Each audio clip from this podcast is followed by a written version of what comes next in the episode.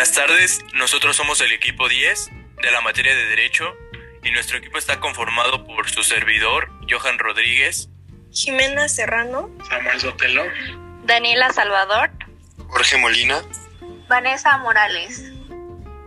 Y el equipo a continuación hará una comparación de dos derechos humanos que están escritos en nuestra constitución política. Y esta comparación la haremos con dos derechos de un país del otro lado del mundo, que es China. Mencionaremos específicamente nuestro artículo número 7, que está ubicado en los derechos humanos de libertad, y también el número 22, que está ubicado en los derechos humanos de seguridad. A continuación los dejo con mi compañero Samuel, que les hablará un poco acerca de la libertad de expresión. Sí, muchas gracias.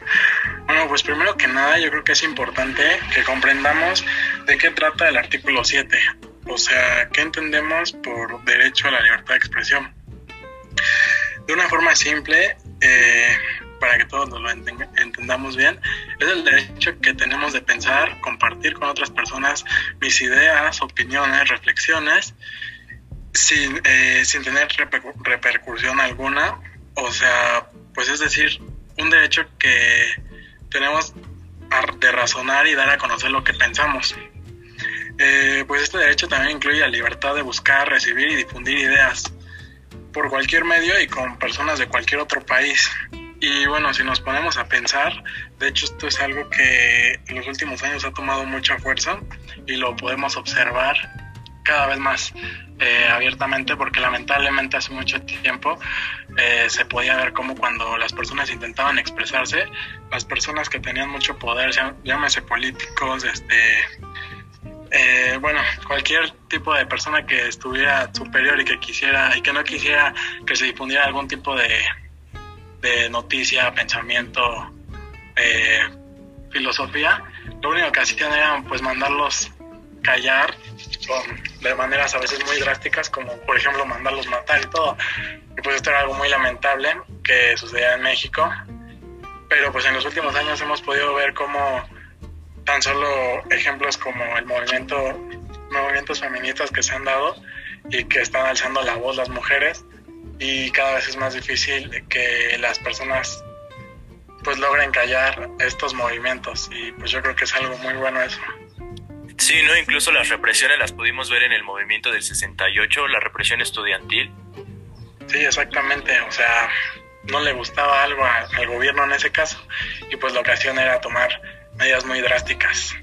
Sí, claro, como mandarlos a encerrar a Lecumberri. Pero bueno, eh, a continuación hablará acerca de los artículos 6 y 7 constitucionales eh, nuestro compañero Jorge Molina. Bueno, en los artículos sexto y séptimo constitucionales y el artículo 19 de la Declaración Universal de los Derechos Humanos nos va a abarcar el tema de la libertad de expresión, en el que nos dicta que va a quedar prohibido negar la libertad de difundir opiniones, información o ideas a través de cualquier medio, ya sea por vías o medios indirectos, tales como los controles oficiales o particulares. Esto nos va a hablar en sí de que no nos puede negar mm, nuestra libertad de expresarnos, ya sea por redes sociales, no sé, por noticieros, ya que hoy en la actualidad vemos mucho cómo nos niegan esa libertad de expresión. Luego este, las televisoras, los noticieros solo pasan cosas que el gobierno quiere que nosotros sepamos y creo que esto es de gran importancia ya que no nos dejan expresarnos libremente a nosotros los, los ciudadanos como población y pues nos va a causar un gran conflicto ya que pues ahora en la actualidad vemos como el gobierno nos quiere que sepamos lo que ellos quieran y no toma la opinión de todos los ciudadanos. Bueno, igual retomando eso, pues este derecho es muy importante para todos los mexicanos y más en estas épocas, ya que nadie tiene el derecho de reprimirnos y perseguirnos por nuestros ideales, sean los que sean.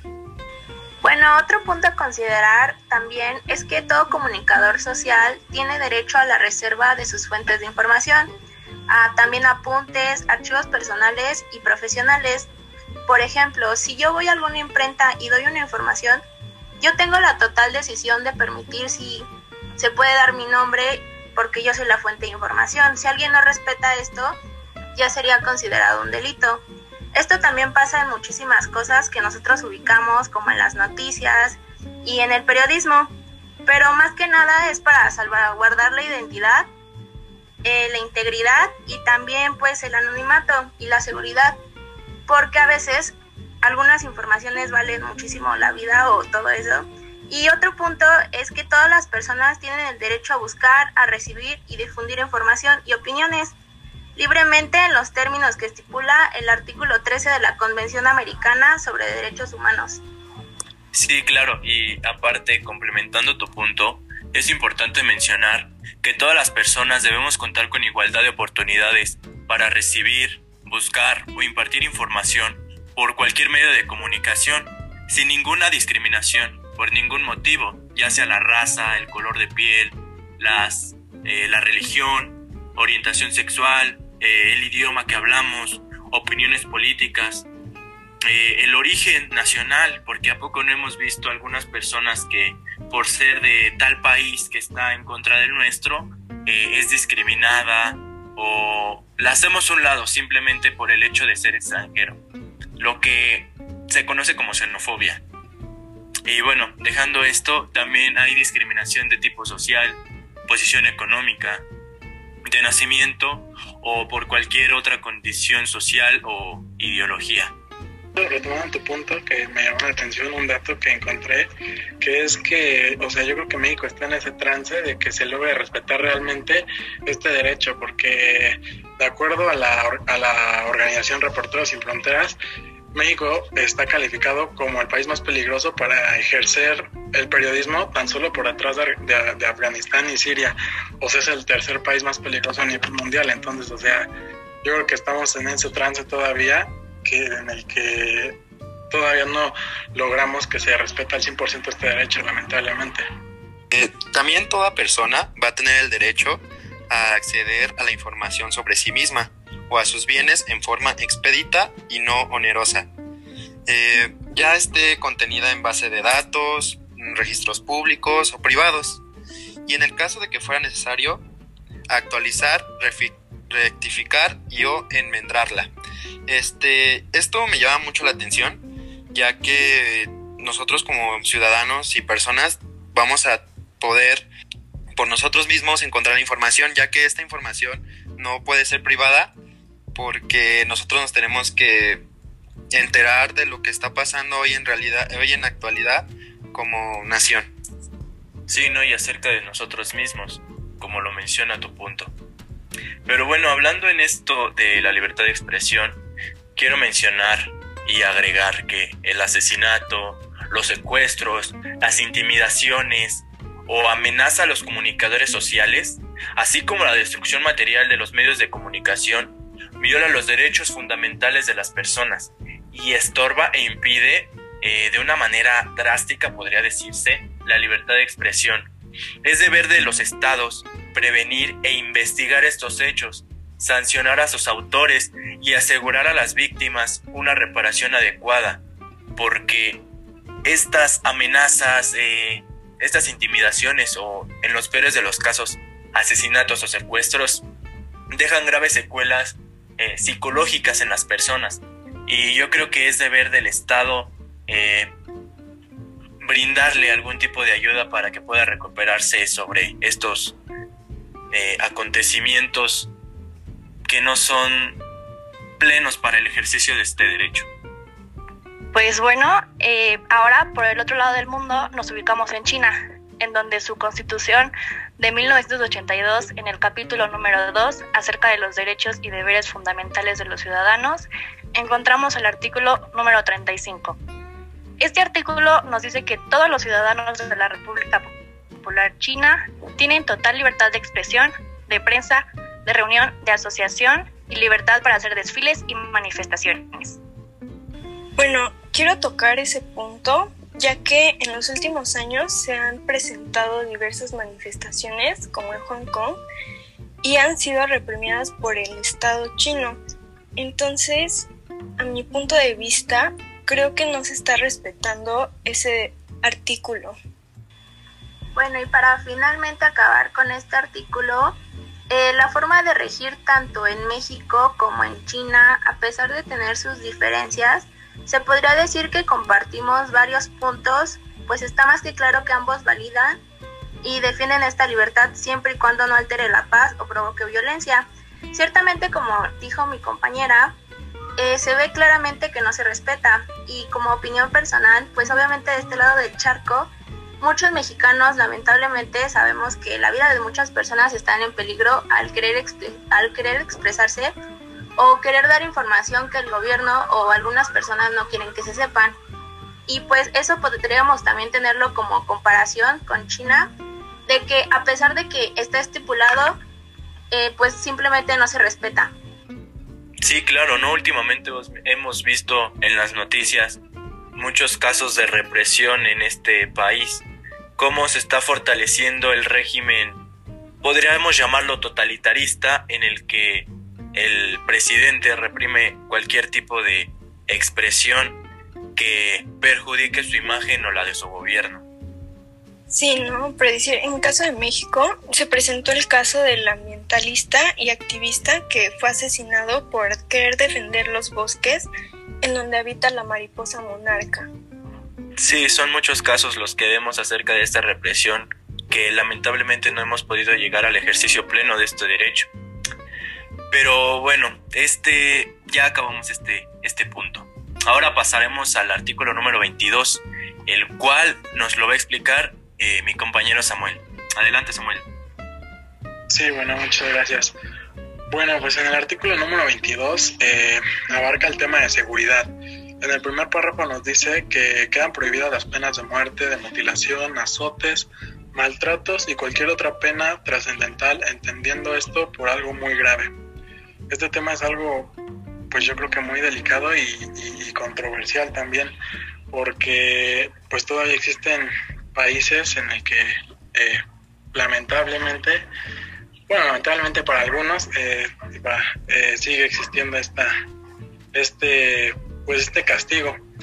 Es, pues sí, muy controversial. Algunos países como México ya lo, lograron abolir por completo, pero por ejemplo vemos el caso de Estados Unidos, que pues sigue existiendo esto, usando esta penalización, pues como uno de los o sea, se utilizan crímenes que son supuestamente muy graves y se dan muchas formas, pero desde mi punto de vista son formas muy inhumanas. Sí, claro, ¿no? Incluso esto nos puede remontar a los tiempos de la Inquisición, pero bueno, ese ya es otro tema. Sí, exacto, o sea, pues sí, o sea, depende ya de, de qué punto lo quieras ver, porque pues al final en el momento en el que cometes este tipo de, situación te, te conviertes en la, en, la, misma persona supuestamente a la cual estás juzgando. Bueno, aquí en México las penas dictadas deberán ser proporcionales al bien afectado, ya sea material o inmaterial, y al delito que se haya producido. Este, un ejemplo de esto eh, podría ser a la persona que se la lastimó tanto físicamente como su bienestar. Eh, esto nos va a decir que las penas que se van a otorgar a las personas se van a basar en cuanto a qué tanto daño hicieron, ya sea materialmente o físicamente. Dependiendo de eso, el juez va a ordenar la condena a un determinado tiempo. Es importante mencionar que además de eh, prohibir las penas de muerte, este artículo también habla acerca de la extensión del dominio. Esto es importante porque se refiere a la pérdida total del derecho sobre los bienes que se tienen.